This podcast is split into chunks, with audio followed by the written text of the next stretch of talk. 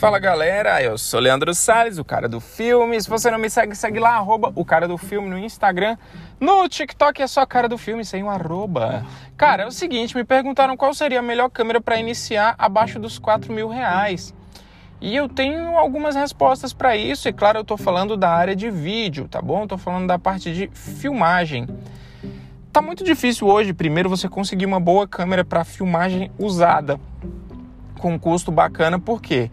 Como as câmeras novas subiram de preço, os usados também acompanharam essa alta. Então, para você ter uma ideia, quando eu comprei a minha primeira Sony, é, e hoje eu não uso mais Sony, mas eu comecei ali de Nikon, depois eu fui para Sony, depois eu fui para Fuji, né? Quando eu comprei a minha primeira Sony, eu comprei ela por 3 mil, uma Sony 6300. Então foi um valor bacana, veio com cinco, foi quatro baterias. Para mim foi um custo-benefício muito legal porque eu consegui produzir por algum tempo. Só que é uma câmera que eu já não recomendaria hoje pelo custo que ela tem, um custo elevadíssimo, além de ter lentes é, mais caras. Se você quiser lentes claras, que são lentes que dá para você fazer um trabalho diferenciado, são, são lentes mais, mais caras. E quando a gente fala em APS-C, a gente fala que o fator abertura, a gente sabe que o fator abertura vai influenciar muito. Então, talvez não compense você pegar uma câmera como essa por 6 mil, 7 mil reais, que é o que eles estão vendendo usada. Eu vi ontem no Mercado Livre por 6.500 uma, uma câmera como essa. Então, não sei se é algo que compensa de fato quando você tem, por exemplo, uma SL3 sendo vendida por 3.000, 3.200 reais, nova.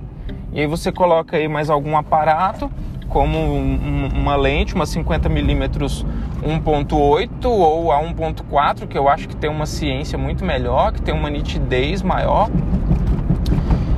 E você vai chegar aí nos seus 4.000, 4.500 no máximo. Então a gente chegou aí na margem, né, com uma câmera com lente, com uma lente boa que dá para você usar por um bom tempo, sem pensar num gasto excessivo de dinheiro, né? Se fosse para recomendar de fato, eu recomendaria para você uma Black Magic. É, só que as Black Magics elas começam ali no mercado novas a partir de 9.500 e aí 9.500 mais uma série de outras coisas que você precisa.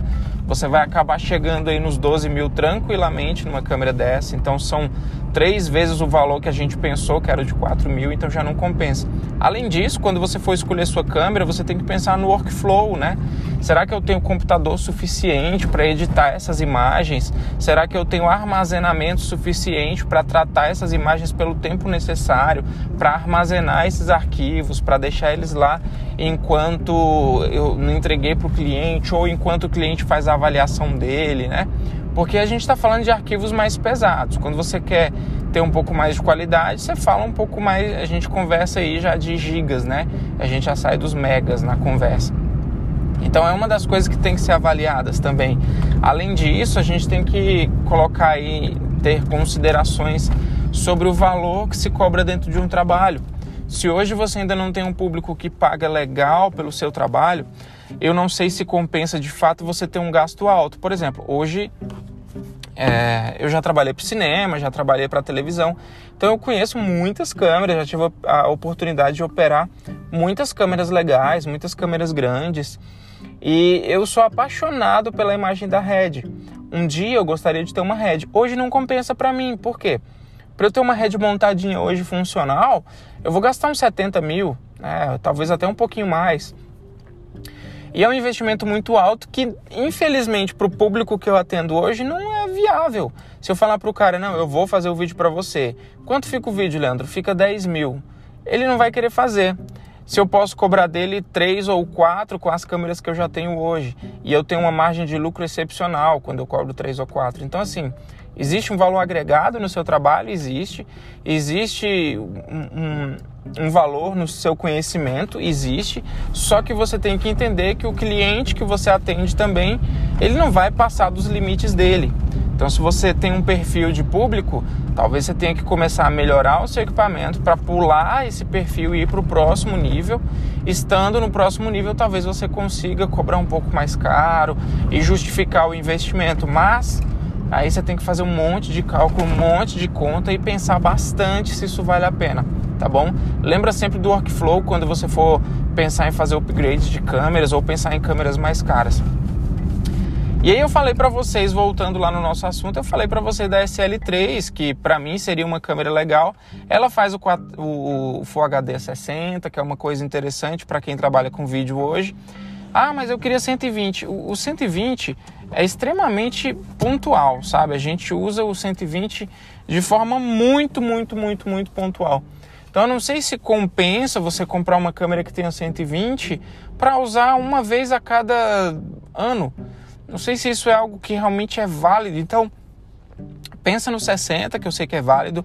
Uma câmera que já tem o dual pixel, ela tem um foco bacana, não vai ficar indo e voltando como algumas câmeras um pouco mais antigas.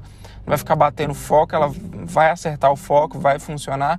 Tem uma ciência de cor legal, você consegue comprar lentes é, FFS, são lentes que tem a rodo no mercado, então trabalhar com essa câmera vai ser um pouco mais fácil para você.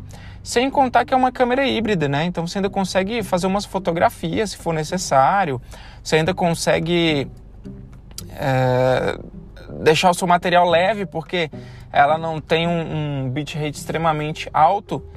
Então é isso, dá para você fazer isso aí na tranquilidade, dá para você fazer isso aí como uma das suas câmeras iniciais aí que realmente vai te servir por algum tempo, beleza? Bom, acho que é isso tudo, mas lembre-se, claro, de apesar da minha humilde opinião aqui, de pesquisar, né? Eu não estou dando uma opinião final aqui, eu não sei qual é o, o teu ponto de vista em relação a essa câmera, eu não sei o que você pensa em relação ao mercado, mas é a minha opinião para quem está começando, que é uma câmera que vale a pena se você está com 4 mil ou 3.500, já valeria a pena você investir numa câmera dessa, ao invés de comprar uma usada mais velhinha que não te atenda tão bem e que não chegue no nível que você precisa, tá bom? É isso aí. Eu sou Leandro Sales, o cara do filme. Um forte abraço para você. Até a próxima. Eu fui, galera. Ah, lembra de me seguir, hein? fui.